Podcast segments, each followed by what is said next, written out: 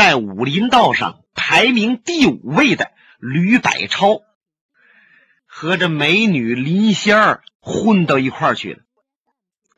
林仙儿落着眼泪和他说：“李寻欢现在被困少林寺，可是真要逃出来的话，那肯定就得杀他。”林仙儿这一淌眼泪，吕百超受不了了，他拉着林仙儿的手：“你放心吧，现在我先把你藏到一个别人找不到的地方，然后我赶到少林寺，杀了李寻欢。”我再回来找你，咱们俩呀就永远也不再离开了。林仙儿一听啊，是半嗔半怪。你看你还非得把我藏在一个没人的地方，你这是什么意思？还怕别人找着我，把我给带走啊？我告诉你，天底下除了你之外呀，我谁都不嫁。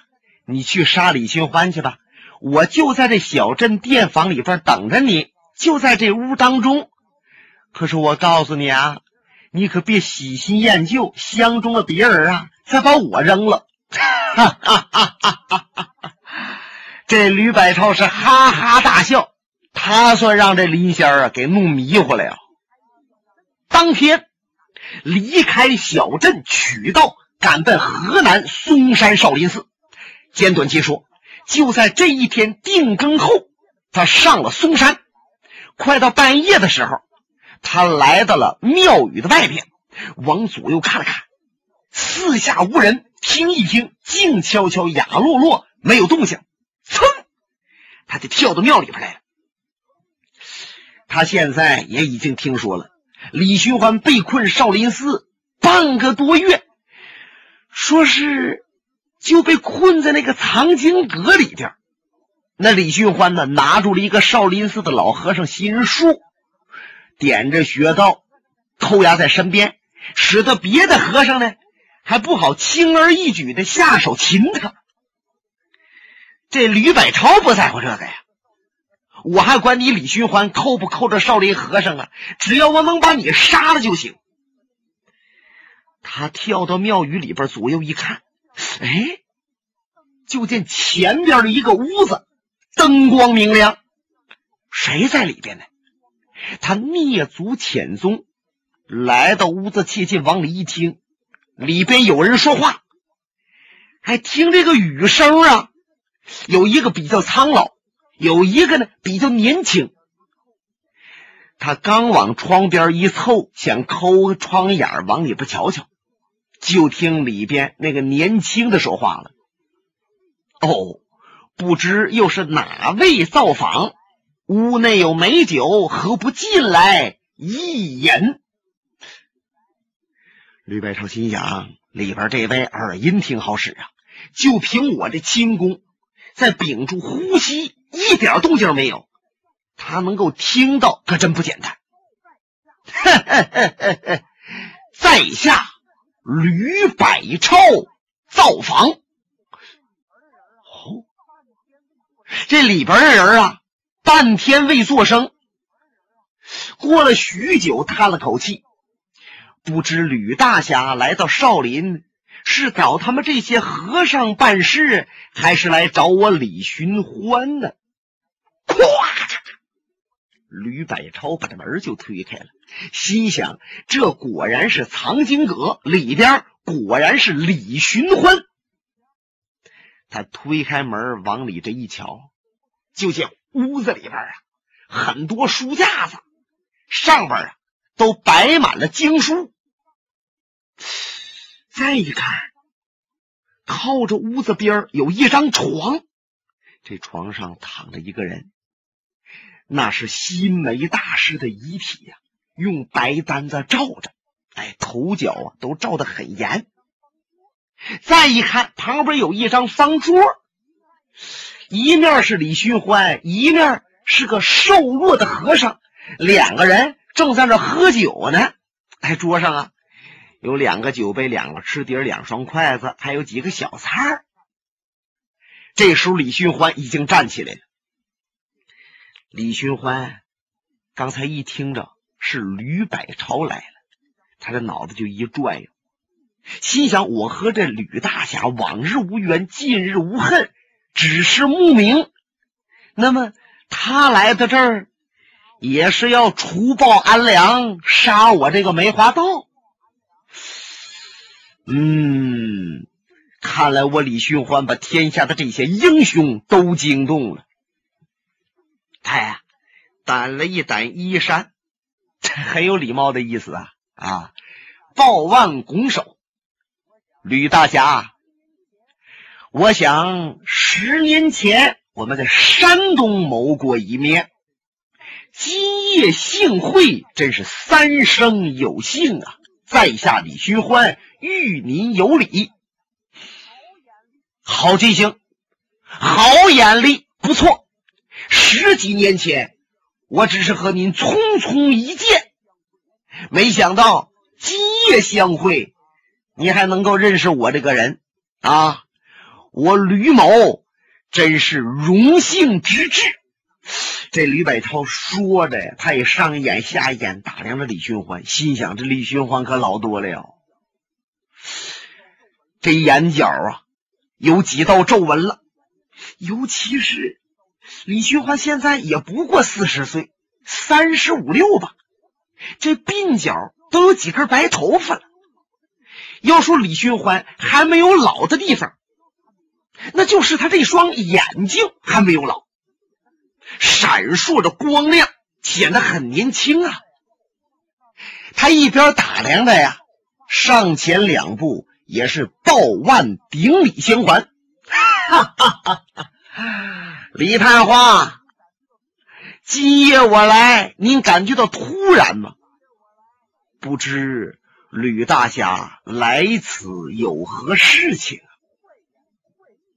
我这个人快言快语，我是奉朋友之托来铲除您这位梅花道的。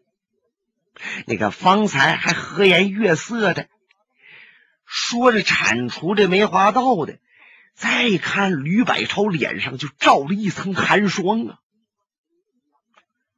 李寻欢两眼眨了一眨，盯着他。我想吕大侠今夜前来，是受一个女人之托来铲除我这梅花道的吧？呀哎呀！吕百超心想：“哎，这这李寻欢怎么怎怎么这么高？怎么一语就给我猜中？我是被女人拜托前来的。他这个这李寻欢呢，是有一半胡猜，可是啊，他另有一半呢，也是通过脑子琢磨才说出来的。李寻欢是这么想的。”吕百超这个人，没听说他交过江湖哪位朋友，那也就是说，江湖上没有他过命朋友。哪一位来找我李寻欢相斗，那都是玩命前来。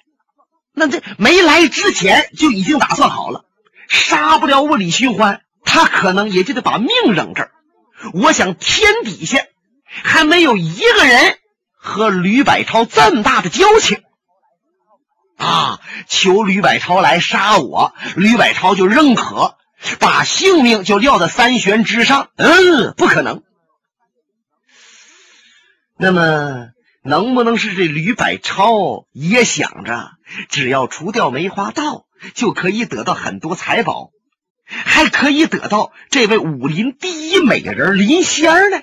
是不是他已经和林仙儿接触上了？看着他鼓足了勇气前来相斗，可能是他已经跟林仙儿相识了。唉，只要和这个女人见过面，和这个女人谈过话，也就会为这个女人卖命。他吕百超也不多了什么，嗯，或许如此。李寻欢是这么想的。刚才他脱口而出一问，他瞧着吕百超，吕百超脸涨得通红，半天没回答。李寻欢点点头，看来是被我给猜中了。忽然，吕百超大笑：“哈哈哈哈哈！姓李的，你身为梅花道，杀人无数，残忍成性。像你这样的人，天下人人人得而诛之。今夜我来，就是替天行道。”说着话，他往前一窜身子，左掌一领李寻欢的眼神都没等李寻欢从那椅子上起来，他的右掌来个侧插掌的招数，就像他过去使那个短戟的招数一样啊，是用手指头直直的往前刺。眼瞧着挨到李寻欢的胸口上了。李寻欢忽然在椅子上边向后折过去了，腾，一个后仰翻把他的一招啊躲过去了。他嘡一脚把椅子踹飞了，双掌交错啊，又切李寻欢的要害部位梗嗓和胸膛大穴。李寻欢左面一闪，右面一躲，连避他两式，把这招数。都给他闪躲过去了，吕大侠，我想你毕竟和我还没仇，而且你也确定不了我到底是不是梅花道，何必和我以死相拼呢？也少啰嗦，现在有证据，你就是梅花道。啪啪啪啪啪啪啪！吕百超招数不停。一招紧似一招，李寻欢一看，只得还手了。要不还手，说不定让他一下子给划了上。可是他又想，和吕百超往日无冤，近日无仇，真的我把我这小飞刀拿出来给他放上，让他横尸在藏经阁，那太过分了，也不应该。可是，如果我要不用我飞刀的功夫，他这掌功犀利，真要哪一招哪一式给我给碰上，也够我的呛啊！一边走着招数，他一边思考着。哎，就见吕百超果然是招数独树一帜，与众不同，却有高妙之处。就这样，李寻欢是既不想和吕百超结什么大仇。可是也只有得应承，两个人在藏经阁里边就打斗了四五十合了，在阁外边惊动了少林和尚心湖心智，还有那白小生等人，一个个呀点着灯笼，探头探脑的往藏经阁里边瞧着。阿弥陀佛，阁内谁和李寻欢相斗？不清楚啊。看来来的这个主不简单，和李寻欢久斗不下，是一位高手。突然就听着一声闷哼，哎呀，噔噔噔噔噔，咚！原来是吕百超也有趔趄，撞在藏经阁的门上了，差点栽了一个跟头。再看李寻欢。把手已经抱起来了，哈哈！吕兄多有得罪，望您宽恕。方才呀，是吕百超来个反背倒拖连，因为两个人一错背的功夫，他反背倒拖连，手往上扬，托李寻欢那个小腹，他以为这一招能得手，招数用老了。李寻欢故意卖了个破绽。好像是躲不出去了。哎呀，我不行了！忽然，挖腹细胸，空心紧背，左掌向下一砸，正好砸中吕百超的脉门寸关尺。哎呀，疼的这吕百超肝胆俱动，身子往旁边一闪，造了一溜趔趄。要是别人，就得叫出娘来。他这强忍着直吭哧。嗯嗯嗯，哎呀，嗯。再看他。脸扫绯红，含羞带愧。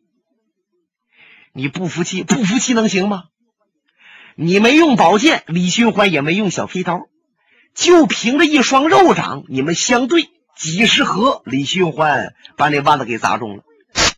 那么如果就在你往后退的时候，他那小刀要飞出去，可想而知，百发百中，刺中要害部位，吕百超你就得完。因此，他只有认输。见李寻欢遇得一失礼，他还有什么脸面在在此处停留相谈呢？一转身，哒哒哒哒哒，往外便跑。老和尚心湖迎过来了，阿弥陀佛！夜间来的这位施主，贵姓大名？请到禅堂一叙。噌的一下，李百超从和尚脑瓜顶上蹦过去了。他确实不好意思再相谈。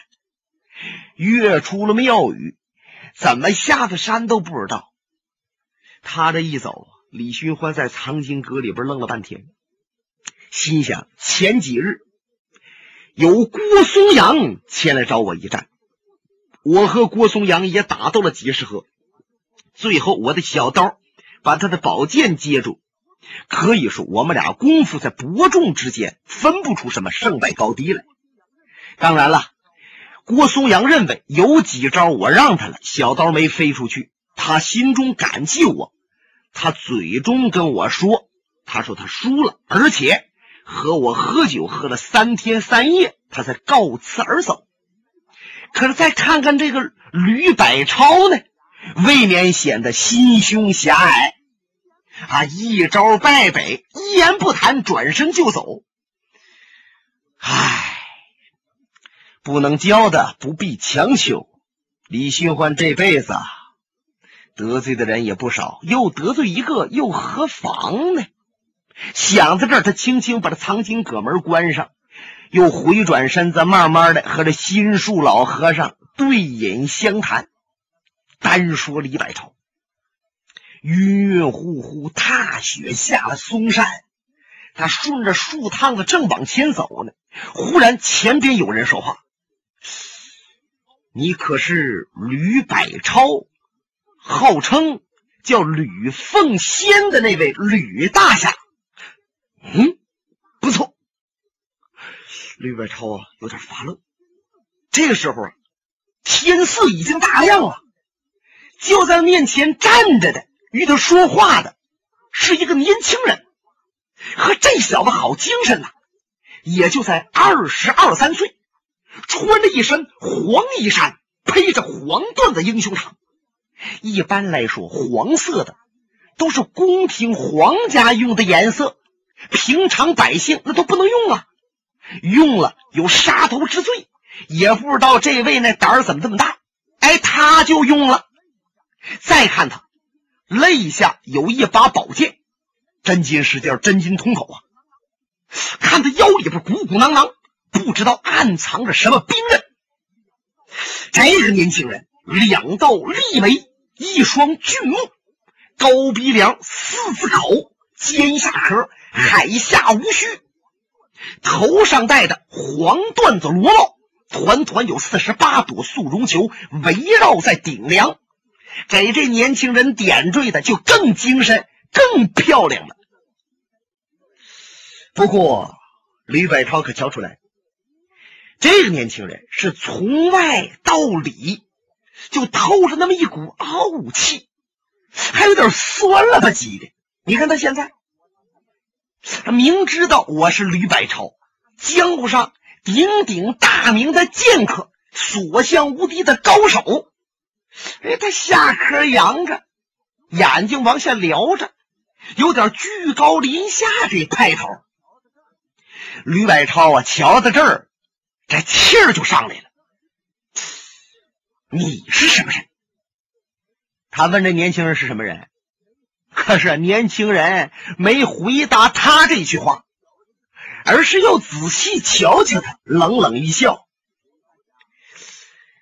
吕大侠，你去找李寻欢比武，败给他了。”啊！哎，这小子是谁？猜的怎么这么准？知道我和李寻欢比武，而且还猜中我败给他了。你这年轻人接着问：“既然你败给他了，为什么不死呢？哎呀！李百超浑身呢就像拿电打的一样，噗的一下子，那眼珠子当时就红了。纵使五湖四海三江水，难洗今日满面羞。他啪就一扣佩剑，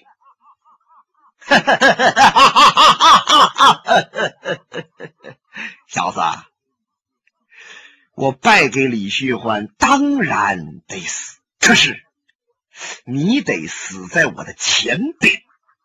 说着话，擦！